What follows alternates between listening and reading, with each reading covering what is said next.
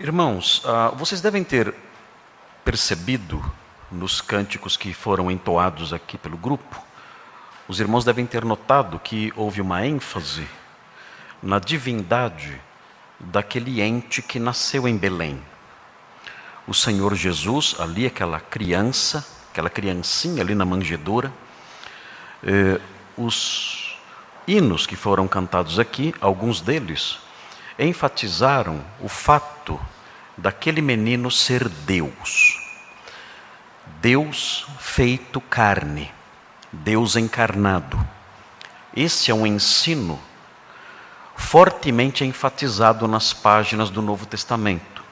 Deus um dia se encarnou. E por que isso é importante? Porque é importante que nós tenhamos isso em mente, assimilemos essa verdade, guardemos essa verdade no nosso coração.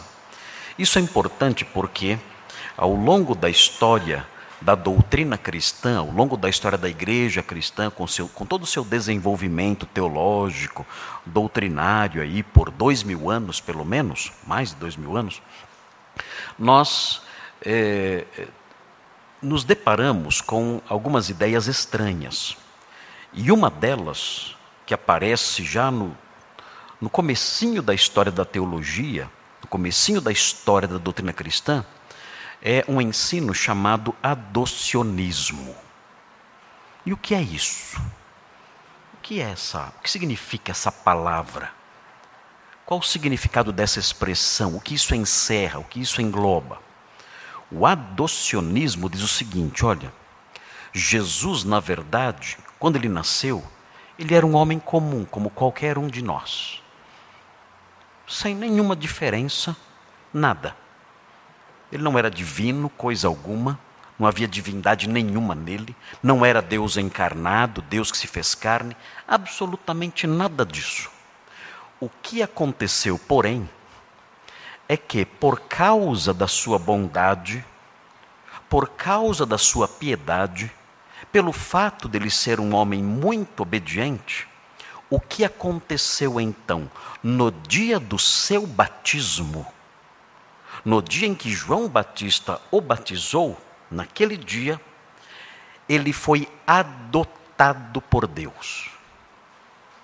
Esse é o adocionismo. Ele foi adotado por Deus naquele dia e então sim foi capacitado a se tornar o Salvador, a se tornar ali o Filho de Deus, capaz de realizar ali uma obra salvadora por nós. Quando nós, no entanto, olhamos para as páginas da Escritura, nós aprendemos que isso não é verdade.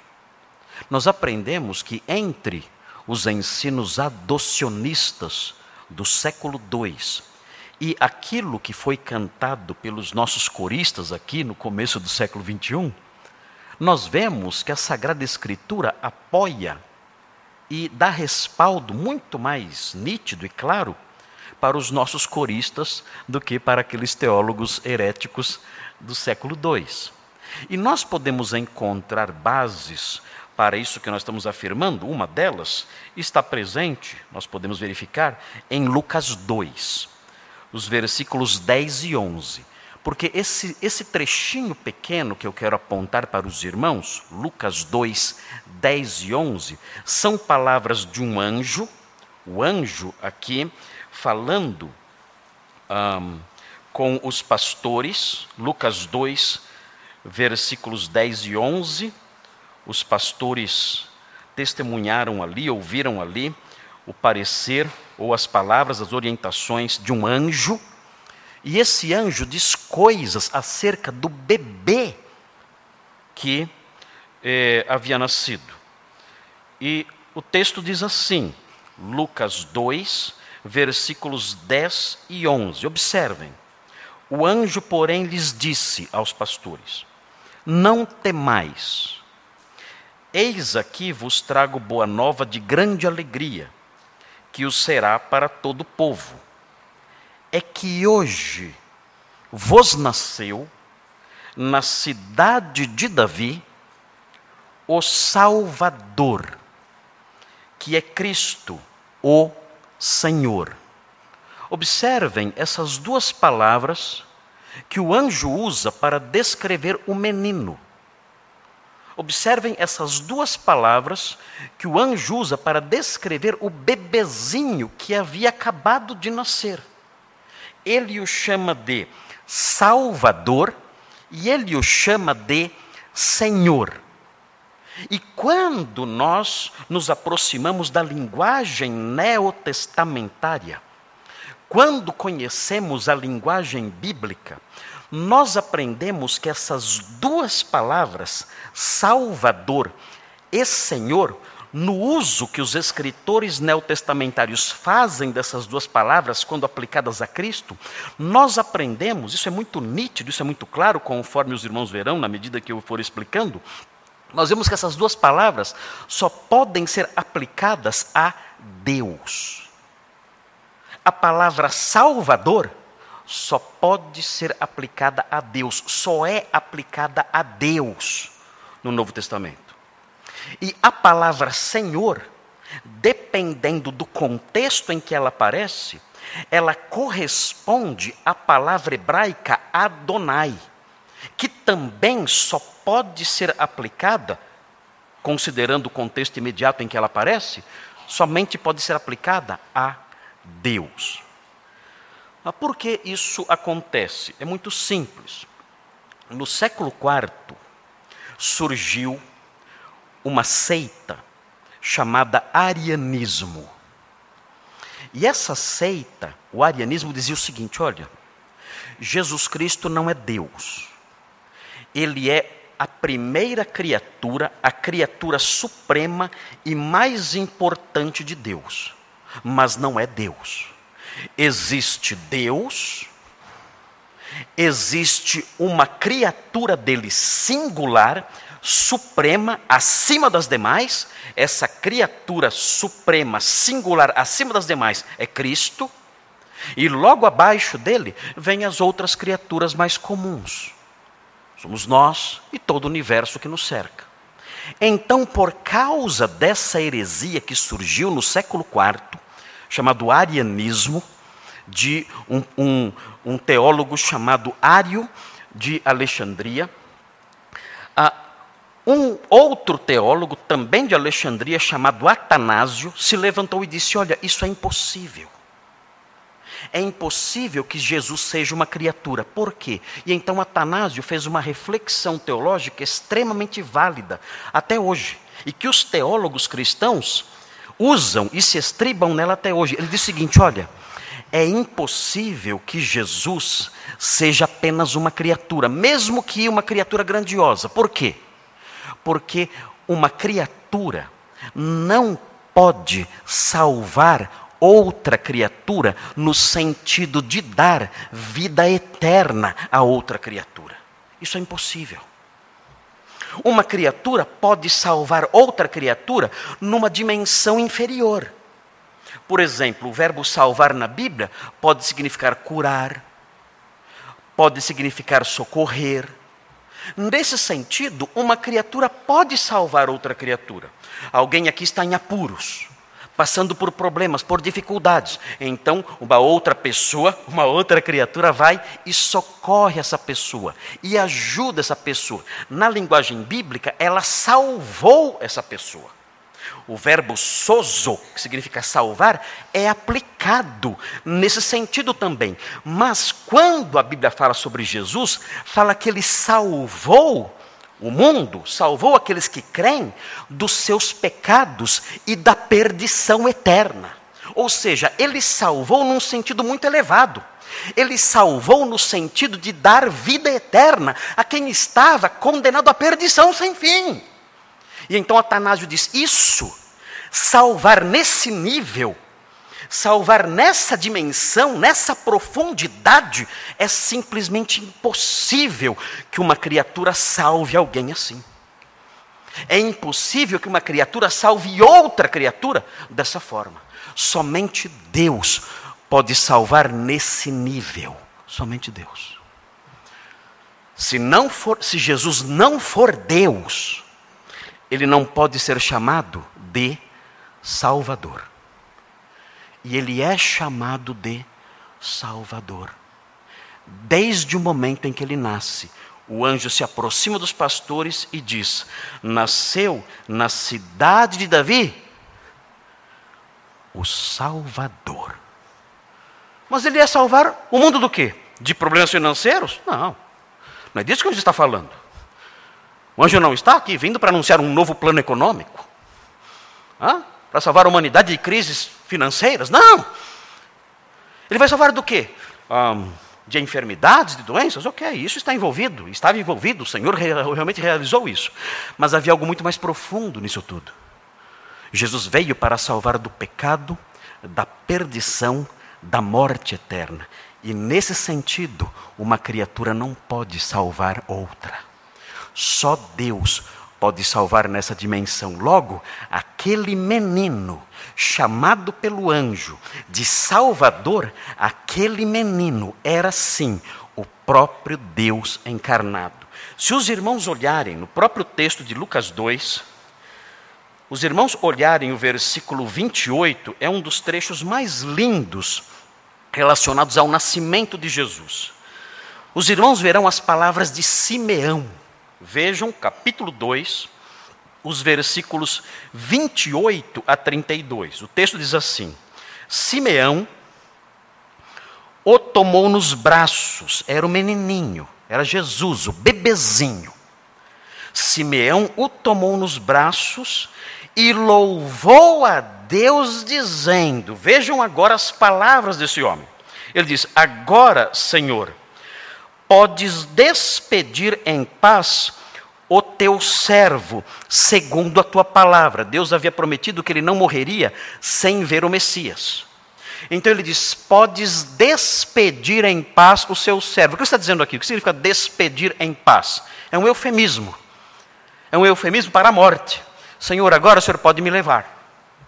Agora eu posso morrer. Agora eu posso morrer por quê? Porque, vejam, versículo 30. Porque os meus olhos já viram o quê? Vejam o texto. Os meus olhos já viram a tua salvação. Eu vi o bebê. Eu vi o Salvador. Eu vi o bebê. O bebê divino. O bebê que salva. O bebê que salva do pecado, da perdição, da morte eterna. Eu vi, eu vi com meus próprios olhos a sua salvação. Então, quando olhamos para textos como esse, nós chegamos à conclusão de que os adocionistas estavam errados e que os nossos coristas estão certos. Dizendo: Olha, aquele menino é Deus. Como eu sei que ele é Deus? Eu sei que ele é Deus, porque a Bíblia o chama de Salvador. E só Deus pode salvar. Uma criatura não pode salvar a outra. Só Deus pode salvar. Se Jesus é Salvador, ele é Deus. Se Jesus, ao nascer, já é chamado de Salvador, então ele é Deus desde o seu nascimento e até antes. É o próprio Deus que se encarnou. Mas vejam, o texto de Lucas 2, versículos 10 e 11, não chama somente Jesus de Salvador. O anjo, no versículo 11, diz: É que hoje vos nasceu na cidade de Davi o Salvador e prossegue, que é Cristo, o Senhor. Bem, o que significa Senhor no Novo Testamento? Salvador, no Novo Testamento, pode significar o livramento de problemas, de doenças, mas num nível muito mais elevado, a salvação do pecado e da, e da morte sem fim. E a palavra Senhor, a palavra Kyrios, que aparece no Novo Testamento com muita frequência, significa dono, dono. Quando falamos de um escravo, o escravo tinha o seu senhor. Quem era o seu senhor? Era o seu dono.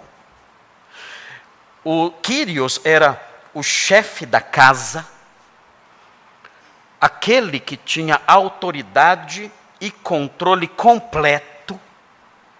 Esse era o Quírios. Então, na Bíblia, quando nós vemos a palavra aparecendo num contexto como esse, aplicada a Jesus Cristo, nós, nós podemos, com muita tranquilidade, conectar o termo Kyrios à divindade, a uma soberania absoluta. O Senhor Jesus é o dono de tudo por excelência. Ele é o chefe supremo do universo. Ele é o Senhor e dono, controlador e administrador de tudo. Por isso podemos conectar o termo Senhor ao conceito de divindade.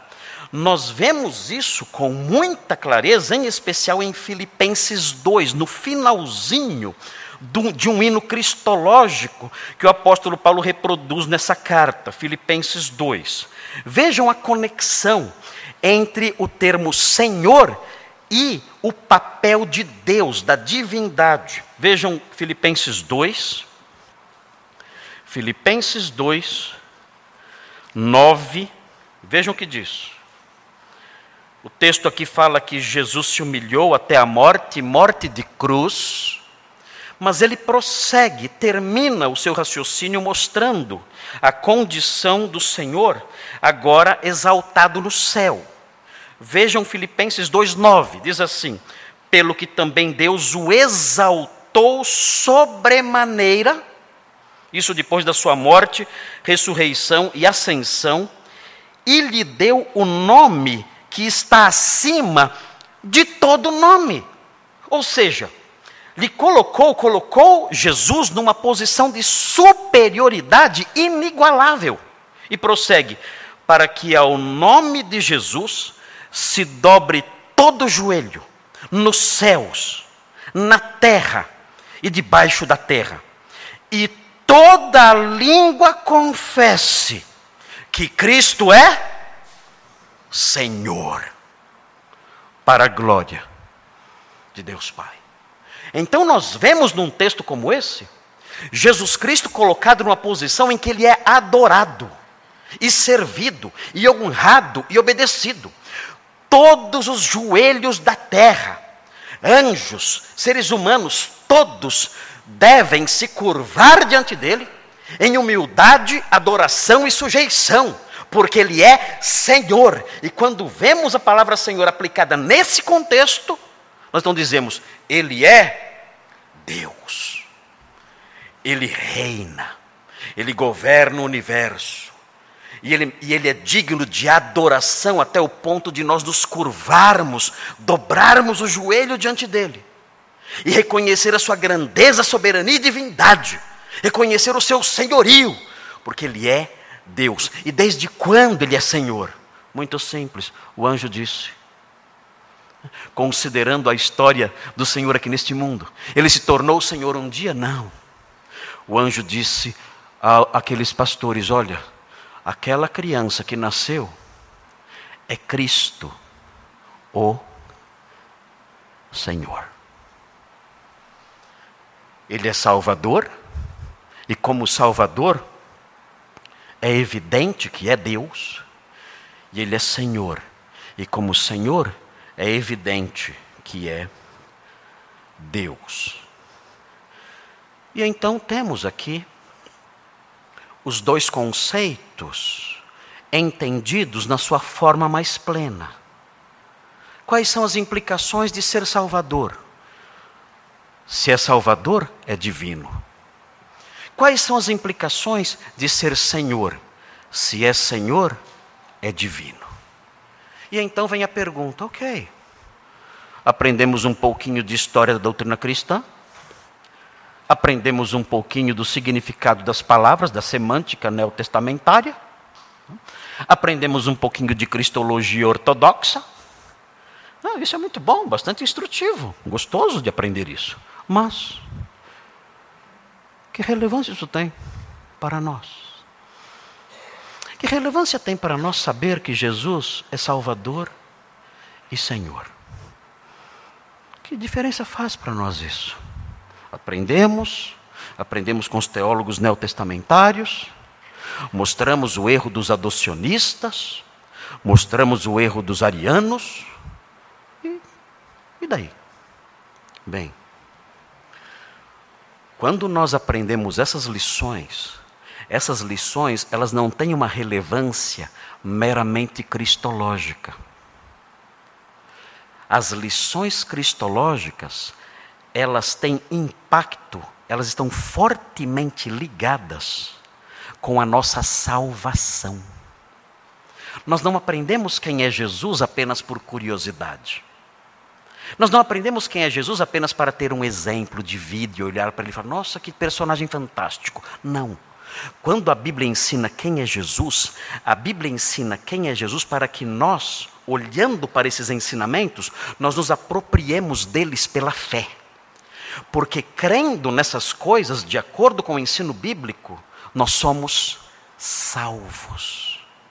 Não é só a aquisição de certos conceitos eh, eh, intelectuais não são apenas, não representam apenas a aquisição, o assimilar de certos conceitos teológicos que vão ficar aqui na nossa cabeça. Não.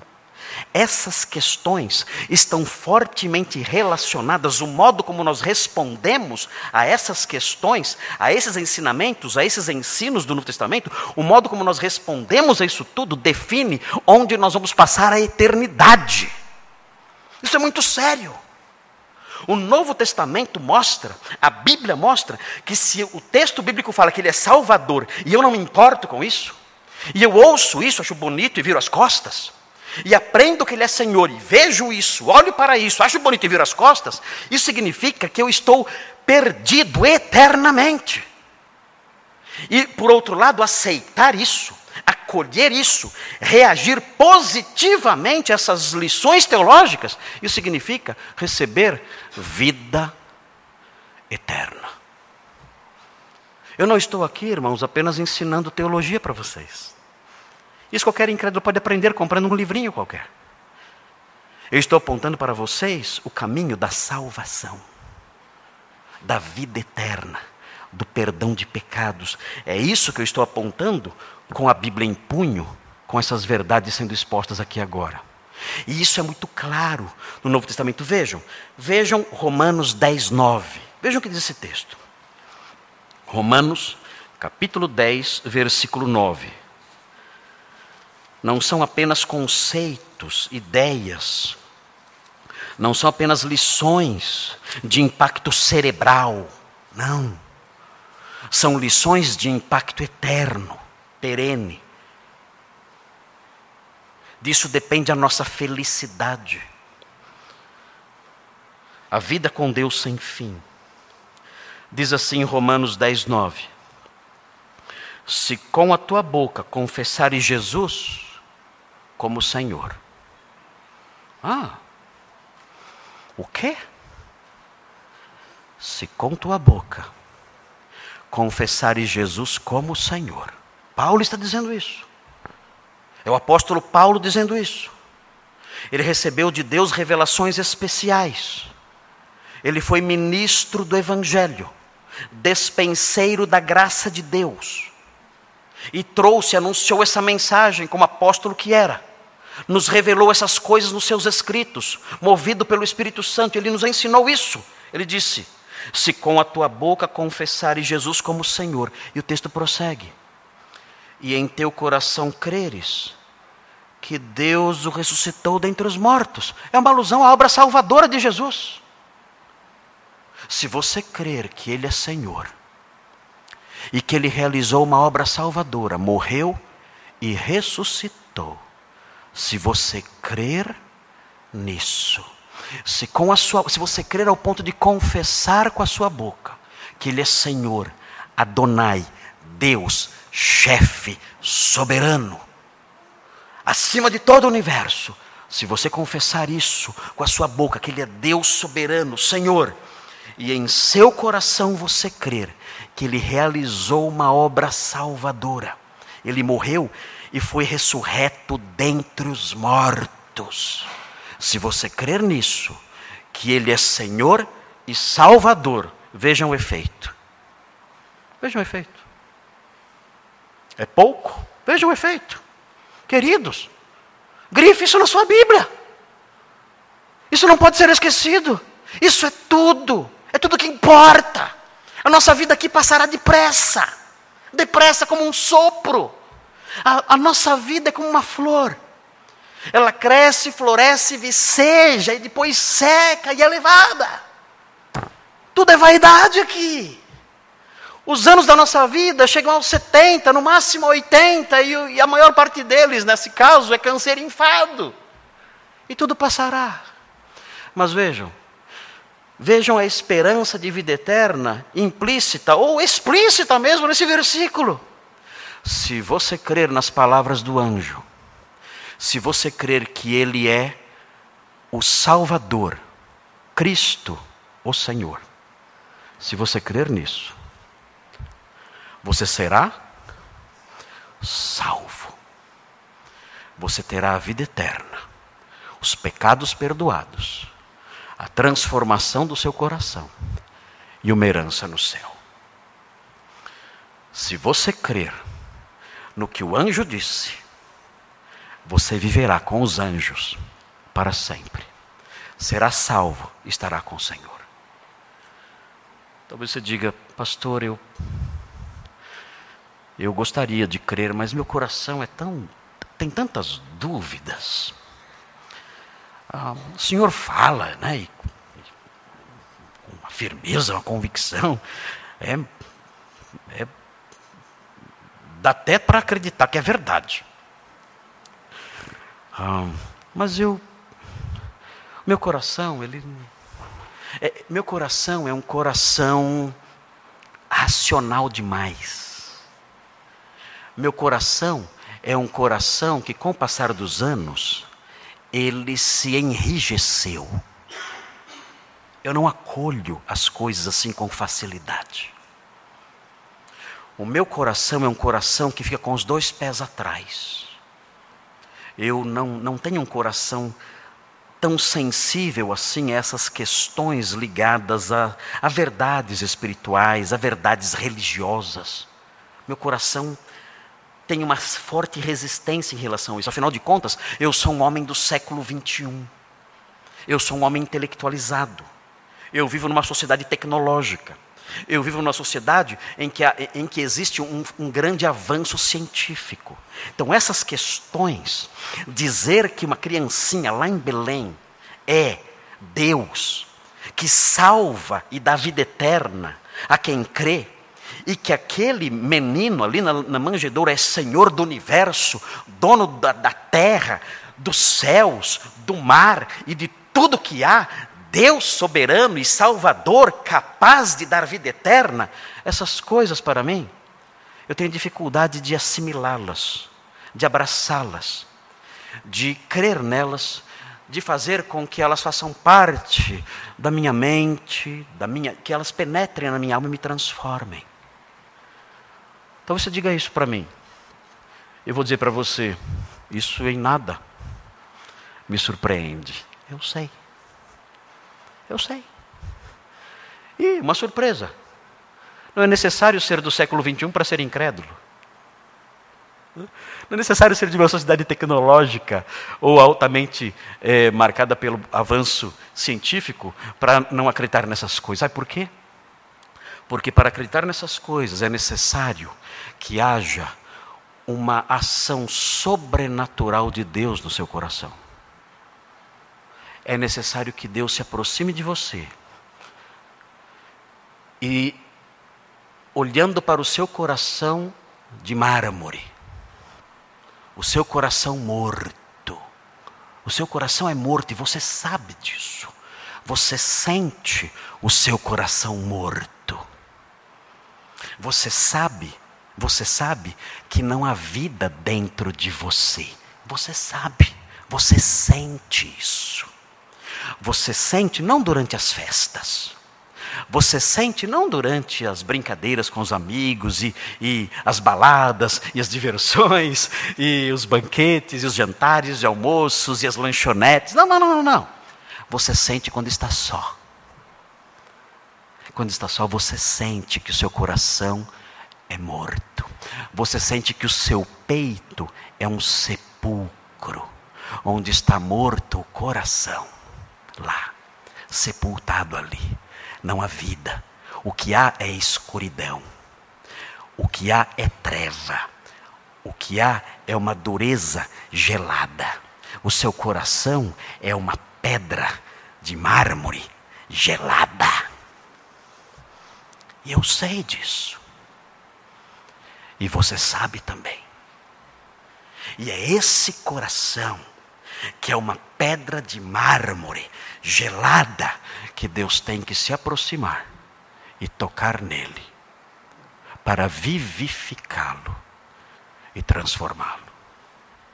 E se ele fizer isso, então você abrirá o seu coração e receberá o Senhor. O pastor está inventando, não estou.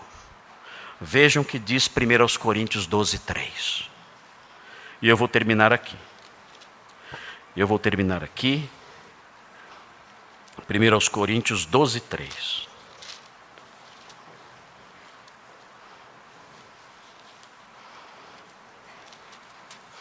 Veja o que diz. Simples. Muito facinho. O ensino bíblico é facinho. É fácil aprender. Veja o que diz o versículo 3. Diz assim, 1 Coríntios 12, 3.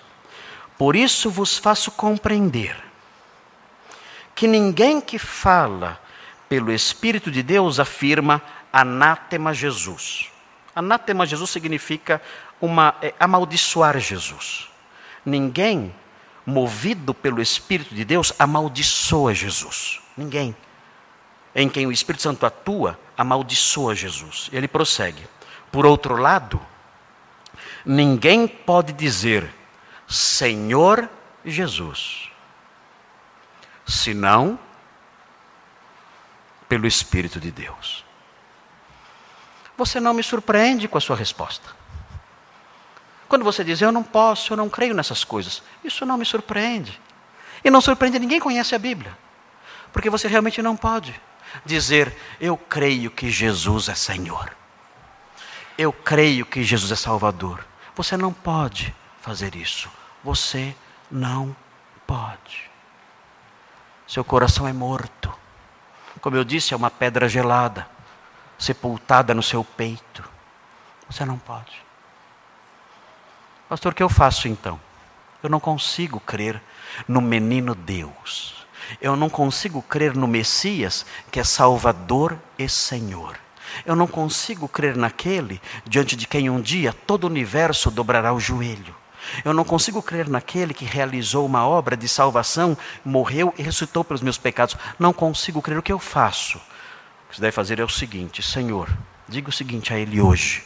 Natal está chegando. Desce a si mesmo um presente. E diga assim: o seu presente que você vai dar para si mesmo é o seguinte: é uma súplica. Senhor, eu quero lhe pedir que esse espírito de que Paulo fala toque no meu coração e mude meu coração. Por favor. Meu coração é duro, é incrédulo, é mau, é morto, é frio, o Senhor conhece melhor do que eu. Então eu peço misericórdia. Peço misericórdia. Eu peço que o Senhor toque no meu coração. Que o Senhor olhe para a escuridão que há dentro de mim. E o Senhor que lá na, no, no Gênesis, lá no comecinho, o Senhor disse: haja luz. Eu peço que o Senhor olhe para a escuridão que há dentro de mim e diga: haja luz. Porque eu sei que se o Senhor disser isso, o meu coração, que é um deserto seco, se transformará num jardim florido, e rios de água viva fluirão do meu interior. Senhor, meu Deus, socorro. Muda o meu coração. Muda o meu coração. O Natal está chegando. Dá-me esse presente. Muda o meu coração. Eu não quero uma casa nova. Se vier, amém. Eu não quero um carro novo. Se vier, amém. Eu até quero. Mas eu quero algo muito mais importante. Eu quero um coração novo. Um coração em que as palavras do anjo estão escritas. Um coração que crê que Jesus é Salvador e Senhor. Dá-me esse coração. Você sabe qual é a resposta do Senhor sempre que alguém faz isso? Vocês sabem quantas pessoas, ao longo da história da humanidade, que fizeram essa súplica, o Senhor rejeitou? Sabem quantas? Nenhuma. Se você fizer essa súplica, Ele ouvirá e visitará você e transformará o seu coração. E você terá então um Salvador e Senhor e desfrutará dos benefícios da obra da criança daquela manjedoura. Vamos orar, pedindo ao Senhor que essas palavras fiquem em nós e aqueles que não conhecem a salvação que é em Cristo possam se curvar a Ele e serem transformados ainda nesta noite. Santo Deus e Pai eterno, que lindas as palavras daquele anjo. Que lindas as palavras cantadas aqui pelo coro. Que ricas são essas coisas. Jesus é Salvador e Senhor. Ó oh Deus, que isso não fique apenas nas estrofes de um hino, que isso não fique apenas impresso no papel da nossa Bíblia, que nós possamos acolher essa verdade maravilhosa, porque isso nos dá a vida eterna. Quando cremos em Jesus como Senhor, como cre... quando cremos em Jesus como Salvador, a Sua palavra diz que nós somos salvos. Por isso eu quero pedir por todos que estão aqui nesta noite, e por todos que estão me ouvindo em suas casas, e por todos que ouvirão tudo isso mais tarde nas gravações. Eu peço que o Senhor visite essas pessoas e que, pelo seu Espírito, o Senhor transforme seus corações, seus corações de pedra, de gelo, seus corações mortos, seus peitos escuros seus desertos interiores. Que o Senhor os transforme, que o Senhor lhes dê vida, vida eterna, pela fé em Jesus, o Salvador e Senhor. Trabalho, ó Deus, no coração de todos aqui nesta noite. Trabalho no coração de todos que hão de ouvir tudo isso. E que, por meio da Sua palavra explicada, haja salvação ainda hoje entre nós. Pedimos isso em nome de Jesus. Amém.